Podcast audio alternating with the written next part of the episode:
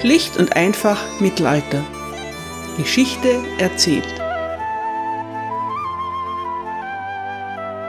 Hallo meine Lieben und herzlich willkommen zu Teil 1 England im Hochmittelalter, Folge 2. Heute geht es um Edric Striona. Ich nehme an, dass die meisten von euch noch nie von Edric Striona gehört haben. Wenn doch, dann seid ihr echte Kenner und ich muss aufpassen, was ich euch erzähle. Ich wäre auch nicht auf die Idee gekommen, eine so obskure Gestalt auszuwählen, aber das BBC History Magazine hat Edric Striona zum Worst Britain of the 11th Century gewählt. Das macht neugierig. Weniges ist so faszinierend wie ein echter Bösewicht. Also habe ich angefangen, Edric Striona in den Quellen zu suchen. Und jetzt muss ich erst einmal über Quellen sprechen. Worauf stützt sich die Geschichtsforschung des Hochmittelalters? Was für schriftliches Material kann man heranziehen? Zeitgenössische Dokumente aus dem 11. Jahrhundert sind vor allem königliche Ernennungen, Testamente und Urkunden über den Besitz von Ländereien und Gütern. Diese Dokumente enthalten die härtesten Fakten, die uns zur Verfügung stehen. Aber auch darunter gibt es Fälschungen. Zeitgenössisch ist auch die angelsächsische Chronik, Sie erzählt in mehreren Versionen von der englischen Geschichte des Frühmittelalters. Die Chroniken entstanden zwischen dem 9. und dem 12. Jahrhundert. Sie sind im Original Altenglisch nicht sehr ausführlich und in manchen Details widersprüchlich. Die angelsächsische Chronik ist aber trotzdem eine unschätzbare Quelle der angelsächsischen Geschichte. Gerade die Chroniken des 11. Jahrhunderts zeichnen sich durch einen so trockenen Humor aus, dass es ein Vergnügen ist, darin zu schmökern. Neben der angelsächsischen Chronik gibt es zeitgenössische Biografien, die in der Regel von den dargestellten Personen selbst oder ihren Verwandten in Auftrag gegeben wurden. Ein Beispiel dafür ist das Encomium Emma Regine, die Biografie von Königin Emma, die wir in Folge 1 kennengelernt haben. Ein anderes ist die Vita Edwardis Regis, eine Biografie von Edward dem Bekenner. Als zeitgenössische Werke sind solche Biografien von großer Bedeutung. Da es sich aber natürlich um Auftragswerke handelt, sind sie nicht gerade objektiv. Ihr Zweck ist es immer, die porträtierte Person und ihre Familie im besten Licht zu zeigen. Die präsentierten Fakten sind mit Vorsicht zu genießen. Die faszinierendsten Erzählungen mit den buntesten Geschichten findet man in Werken, die in einigem Abstand zu den Ereignissen verfasst wurden. Leider sind sie nicht sehr verlässlich. Historische Anekdoten haben die Eigenschaft, mit den Jahren zu wachsen und zu erblühen, Sie werden immer spektakulärer und gleichzeitig mehr und mehr der Realität entrückt. Dazu kommt, dass die Geschichtsschreiber natürlich versuchen, es sich mit der Obrigkeit nicht zu verscherzen. Die jeweiligen Herrscher und deren Ahnen werden daher in einem möglichst guten Licht dargestellt. Viele der Geschichten aus diesen Chroniken sind so spektakulär, dass es schwerfällt, sie nicht nachzuerzählen, auch wenn sie eindeutig nicht der Realität entsprechen.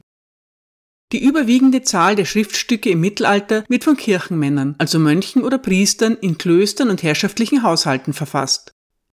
Wer der Nachwelt ein positives Bild hinterlassen will, tut gut daran, es sich mit der Kirche nicht zu verscherzen. So mancher Herrscher hat es sich verscherzt und sein Ruf in der Nachwelt hat dementsprechend gelitten. Warum erzähle ich euch das alles? Weil der Ruf unseres heutigen Helden, Alderman Edric, im Laufe der Zeit immer schlechter und schlechter wird, bis aus ihm der Erzbösewicht Edric Striona geworden ist. Bereits der Alderman Edric aus der angelsächsischen Chronik ist ein Verräter, keine Frage. Der durch und durch verdorbene Edric Striona aber entsteht erst im 12. Jahrhundert durch Chronisten wie William of Malmesbury, Florence of Worcester und Henry of Huntington. Sie erschaffen einen Feigling von niedriger Herkunft und machen ihn für so manches verantwortlich, wovon in der angelsächsischen Chronik keine Rede ist. Sie versuchen die Schandtaten Edrics gar nicht groß zu erklären. Seine niedrige Herkunft reicht ihnen als Begründung völlig aus. Unsere Geschichte spielt zwischen den Jahren 1006 und 1017. Elf Jahre sind keine lange Zeit, aber es sind sehr ereignisreiche Jahre. Zum Beispiel wird England in dieser Zeit zweimal von den Wikingern erobert. Zumindest beim zweiten Mal ist es vielleicht wirklich die Schuld von Edric Striona. Das Encomium Emma Regine, über das in Folge 1 ausführlich berichtet wurde, beschreibt Edric kurz und bündig als geschickt im Rat, aber tückisch und arglistig. John of Worcester geifert, Zitat, Er war in der Tat ein Mann von geringer Herkunft, aber seine glatte Zunge brachte ihm Reichtum und hohen Rang ein. Mit einer feinen Begabung und überzeugender Beredsamkeit ausgestattet, übertraf er alle seine Zeitgenossen in Bosheit und Niedertracht sowie in Stolz und Durchtriebenheit. Zitat Ende. Und William of Malmesbury meint, Zitat, dieser Kerl war der Abschaum der Menschheit, eine Beleidigung für die Engländer. Ein gieriger, gerissener Schurke, wohlhabend geworden, nicht durch Adel, sondern durch Lüge und Unverschämtheit. Zitat Ende. Wo kommen wir dahin, wenn man nicht durch Adel wohlhabend wird? Wie kann man überhaupt sonst wohlhabend werden? Durch Lüge und Unverschämtheit, das muss es dann wohl sein. England ist im 11. Jahrhundert streng hierarchisch organisiert, mit dem König an der Spitze. Der Adel und die führenden Kleriker stammen aus der Oberschicht. Das Recht dieser Oberschicht anzugehören ergibt sich aus der Geburt, aus der Blutlinie. Niemand hat Interesse an Aufsteigern aus der Unterschicht. Edric ist low-born, ein Mann niedriger Herkunft, ein sogenannter Churl. Das Wort Churl ist verwandt mit Kerl und bezeichnet zu dieser Zeit einen freien Bauern. Es gibt auch Serfs, also Sklaven. Die Serfs sind in der Hackordnung das Letzte vom Letzten. Edrics Vater bezeugt einige Urkunden des Erzbischofs von York, hat also zumindest einen gewissen Rang. Über den Erzbischof von York kommt Edric wahrscheinlich auch in Kontakt mit dem Hof und der König ist sehr angetan von ihm. Der englische König Ethelred hat schwer mit den ständigen Überfällen der Wikinger zu kämpfen. Er benötigt Gefolgsleute, die ihm treu ergeben sind. Zu diesem Zweck protegiert Ethelred Männer, für die ihr Amt kein Geburtsrecht ist. Er zieht es vor, wenn jemand seinen Aufstieg alleine dem König verdankt. So ein Mann ist Edric Striona, der schon bald zu Ethelreds engsten Vertrauten zählt. Zwischen Esselred und seinem Gefolge herrschen Unstimmigkeit und Misstrauen. Wie soll mit den unerträglichen Wikingern umgegangen werden? Der König weiß nicht mehr, wem er vertrauen kann. Einer, dem er nicht mehr vertraut, ist der Alderman von Northumbria. Ein Alderman ist der Repräsentant des Königs und steht an der Spitze einer oder mehrerer Grafschaften. Er verkörpert in seinem Territorium die Macht der Krone. Nach dem König nehmen die Aldermen unter den Edelleuten den höchsten Rang ein. Sie heben Truppen aus, stehen den Gerichten vor und überwachen die Einhebung der Steuern. König Esselred verdächtigt den Alderman von Northumbria, mit den Wikingern gemeinsame Sache zu machen. Northumbria liegt im Norden Englands. Teile von Northumbria gehören zum Danelaw und das Danelaw ist immer suspekt. Wie schon in Folge 1 erwähnt, umfasst das Danelaw Gebiete, die lange Zeit unter dänischer Herrschaft standen. Viele Bewohner des Danelaw sind Nachkommen skandinavischer Siedler. Der König will also den Alderman of Northumbria loswerden. Und er wird ihn los. Die angelsächsische Chronik für das Jahr 1006 vermerkt kurz und bündig, And the Alderman was slain, und der Alderman wurde erschlagen. Warum der Alderman von Northumbria sterben muss und wie er ums Leben kommt, darüber schweigt die angelsächsische Chronik. Von Edwig ist an dieser Stelle keine Rede. 100 Jahre später weiß der Chronist John of Worcester plötzlich mehr. Zitat. Der listige und verräterische Edric Striona, der vorhatte, den edlen Alderman zu täuschen, bereitete ihm ein großes Fest, bei dem Edric ihn als Gast begrüßte, als wäre er ein guter Freund. Aber am dritten oder vierten Tag des Festes, als ein Hinterhalt vorbereitet worden war, brachte er ihn in den Wald, um zu jagen. Als alle mit der Jagd beschäftigt waren, sprang ein gewisser Godwine Porthand, den Edric lange zuvor angeworben hatte, plötzlich aus dem Hinterhalt und tötete den Alderman. Zitat Ende. Auf einmal ist es also Edric, der dem Alderman of Northumbria eine Falle stellt. Immerhin auf Wunsch des Königs, so viel gibt der Chronist zu. Die Tat geschieht hinterrücks und feige, denn Edric der Aufsteiger ist ja das Gegenteil eines tapferen Edelmannes. Genaueres ist nicht bekannt, aber moderne Historiker bringen Edric nicht mehr mit dem Tod des Alderman von Northumbria in Verbindung. Unser Urteil über Edric in Bezug auf den Mord an dem Alderman of Northumbria lautet nicht schuldig, zumindest aus Mangel an Beweisen. Woher kommt diese Geschichte dann? Nun, kurze Zeit später wird Edric vom König zum Alderman of Mercia ernannt und Esselred gibt ihm auch eine seiner Töchter zur Frau. Das ist unerhört. Edric muss der Mann fürs Grobe sein. Sicherlich begeht er schändliche und heimtückische Morde für den König. Anders ist der kometenhafte Aufstieg so eines Unterlings einfach nicht erklärbar. Ich versuche trotzdem noch eine andere Erklärung. Der König möchte die Macht des alten Adels brechen. Er verheiratet seine Töchter daher mit Günstlingen wie Edric, um neue Verbündete zu erhalten. Edric ist es recht. Er ist nun ein Kinsman, ein Verwandter des Königs und dazu noch mächtig und wohlhabend. Eine gigantische Karriere, wenn man seine Herkunft bedenkt. Und falls der König noch mehr neue Freunde braucht, so kann Edric auch da helfen. Er holt seine sechs Brüder an den Hof. Ihre Namen tauchen schon bald als Zeugen auf Urkunden auf. Einige von Edrics Brüdern nehmen auch am Vitan, der Ratsversammlung der angelsächsischen Würdenträger, teil. Gegen Ende des Jahres versammelt der König den Vitan, um das weitere Vorgehen zu besprechen. Es wird diskutiert, beraten, abgewogen und das beeindruckende Ergebnis ist, den Dänen wird wieder einmal Bestechungsgeld, sogenanntes Dänengeld, gezahlt. Eine größere Summe als je zuvor. Mehr ist mehr und viel hilft viel, oder etwa nicht? Edric Striona gehört zu den Edelleuten, die solche Zahlungen an die Dänen befürworten. Wenn der König sich doch einmal entschließt, gewaltsam gegen die Wikinger vorzugehen, versucht Edric das zu verhindern. Die angelsächsische Chronik berichtet. Zitat dann, bei einer bestimmten Gelegenheit, war der König mit all seinen Truppen vor die Dänen gekommen, als die gerade zu ihren Schiffen gehen wollten. Und alle Leute waren bereit, sie anzugreifen.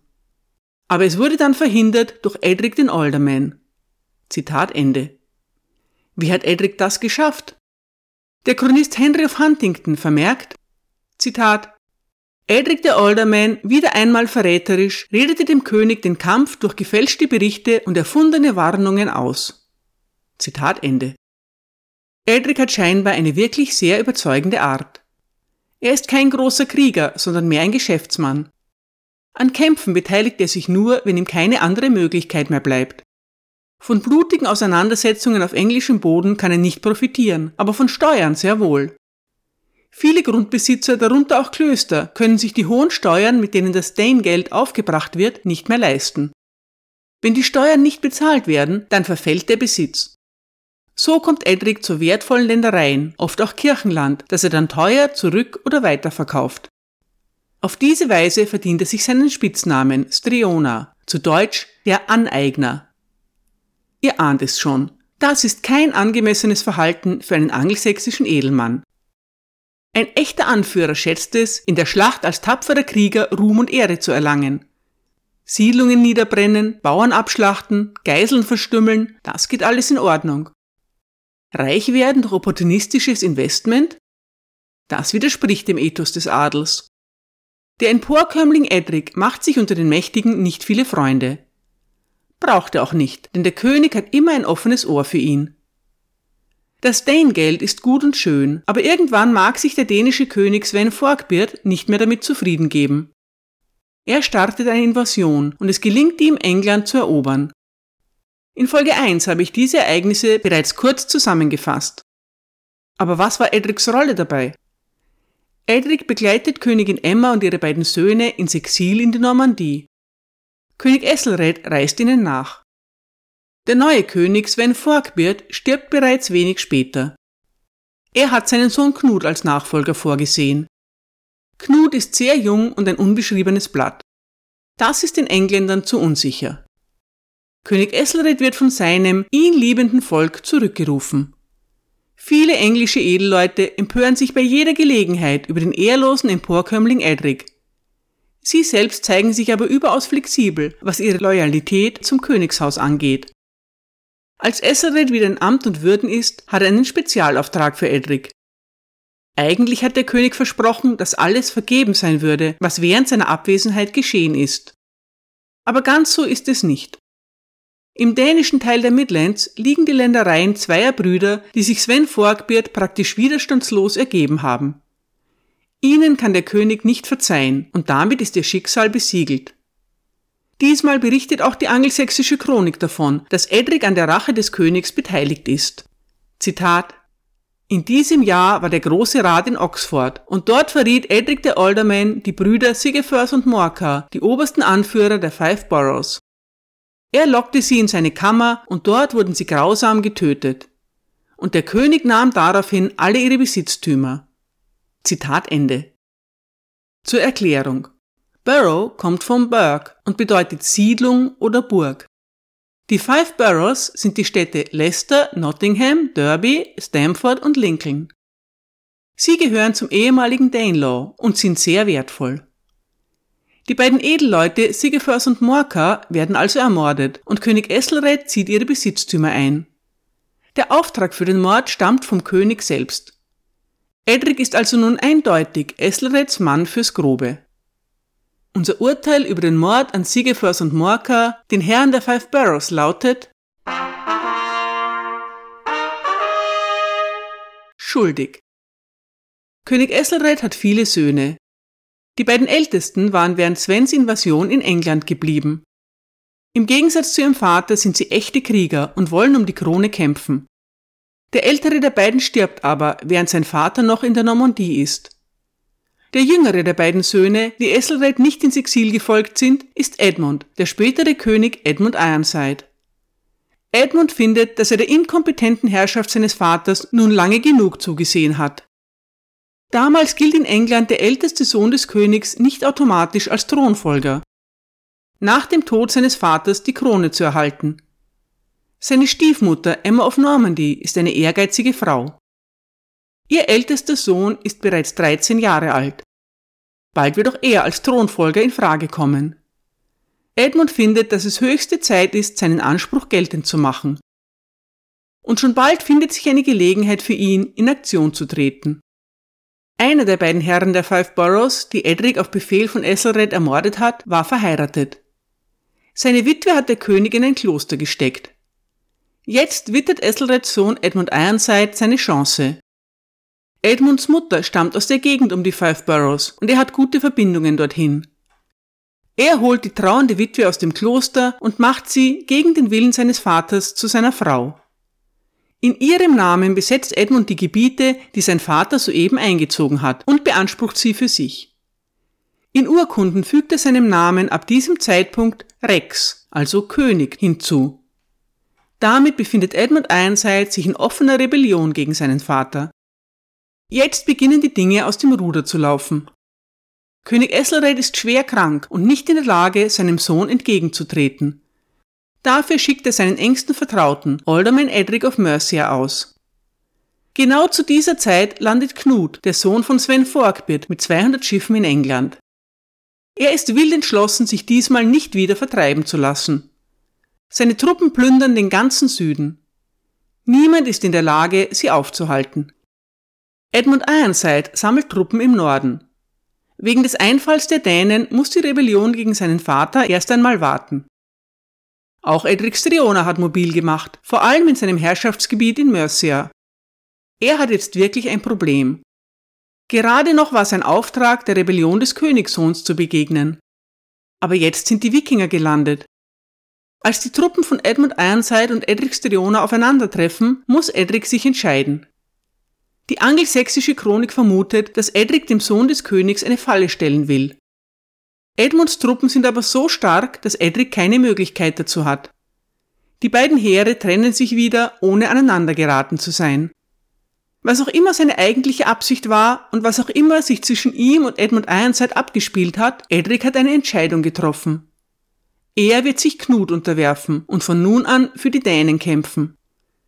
Was für ein monströser Entschluss von Edric. Kein Wunder. Er war ja schon immer ein ehrloser Verräter. Andererseits, auch wenn die Chronisten ständig über ihn herfallen, Edric hat König Esselred noch nie verraten. Er hat als Handlanger des Königs unehrenhafte Mittel angewandt. Er hat Esselred eigennützige Ratschläge erteilt. Er hat gewissenlos Reichtümer angesammelt, während Englands Bevölkerung unter der Steuerlast fast zusammenbricht. Aber er ist bis dato kein Verräter. Selbst während der Invasion von Sven Forkbeard, als so viele noble Gefolgsleute Esselreds situationselastisch die Seite wechseln, bleibt Edric der Königsfamilie treu ergeben. Aber unter einem König Edmund Ironside sieht Edric keine Zukunft für sich. Er steht eher Königin Emma nahe, die er auch ins Exil in der Normandie begleitet hat. Zu Edmund hat Edric keine gute Beziehung. Außerdem hat er den ersten Mann der zukünftigen Königin auf dem Gewissen. Edric ist davon überzeugt, wenn Edmund Ironside König wird, ist alles, was er sich aufgebaut hat, verloren. Also entscheidet er sich für Knut. Mit 45 Schiffen zieht Edric Knut entgegen und unterwirft sich ihm. Gemeinsam segeln die beiden die Themse entlang und verwüsten den Norden von Wessex. Knut will seine Macht und die Unmacht von Esselred demonstrieren. Dafür sind ihm alle Mittel recht. König Esselred hat sich, gut abgesichert, in London eingebunkert. Daher muss Knut zeigen, dass er das Land kontrolliert. In der Zwischenzeit geht Edmund daran, sich seinen Spitznamen Ironside zu verdienen, und das tut er äußerst eindrucksvoll. Die Lage ist paradox. Der Däne Knut hat den angelsächsischen Süden von England unter seiner Kontrolle. Der Angelsachse Edmund beherrscht das Danelaw und einen Teil von Mercia. Esselred und seine Truppen in London beteiligen sich nicht. Der alte König ist krank und er ist auch misstrauisch. Einmal wagte sich kurz hervor, nur um sich gleich darauf wieder hinter die sicheren Stadtmauern zurückzuziehen. Aber ohne die Unterstützung seines Vaters, des Königs, droht Edmunds Heer zu zerfallen. Edmund Ironside vereinigt sich mit dem neuen Alderman von Northumbria. Um Edric aus der Reserve zu locken, verwüsten die beiden dessen ungeschützte Ländereien in Mercia. Knut und Edric lassen sich davon aber nicht provozieren, sondern plündern im Gegenzug den Norden. Als sie beginnen, Northumbria in Schutt und Asche zu legen, verliert der Alderman von Northumbria die Nerven. Er eilt zurück und unterwirft sich Knut. Edric ist voller Groll wegen des Überfalls auf Mercia. Er rät Knut, dem Alderman von Northumbria nicht zu vertrauen. Wenn Edric eine Gabe hat, dann ist es seine Überzeugungskunst. Knut stimmt ihm zu und der Alderman von Northumbria wird von einem von Knuts Gefolgsmännern ermordet. Unser Urteil zur Anstiftung zum Mord an dem neuen Alderman von Northumbria lautet schuldig. Was die Bevölkerung Englands davon hält, wie die Mächtigen mit ihrer Lebensgrundlage umgehen, mit ihren Feldern, ihren Siedlungen, ihrem Hab und Gut, ist nicht überliefert. Soziale Fragen waren für die Führungsschicht des Mittelalters nicht prioritär. In der Zwischenzeit verstirbt Esselred in London. Sein Sohn Edmund ist bei ihm und wird auch gleich von den Londonern zum neuen König erklärt. Im Norden aber gelingt es Knut, viel repräsentativere Edelleute um sich zu scharen, welche ihn ebenfalls zum König erklären. England hat nun zwei Könige. Edmund Ironside hat schlechte Karten, aber er wächst mit seiner Aufgabe. Knut zieht nach London und Edmund gelingt es gerade noch, aus der umlagerten Stadt zu entkommen. In Wessex, dem Kernland seiner Familie, sammelt er neue Truppen. Der Krieg geht also weiter. Zahlreiche Scharmützel folgen, aber keine Seite kann einen entscheidenden Vorteil erringen. Einmal scheint Edmund Ironside dem Sieg so nahe zu sein, dass Edric Striona wieder einmal zu einer perfiden List greifen muss. Ein Chronist hat die Ereignisse so überliefert.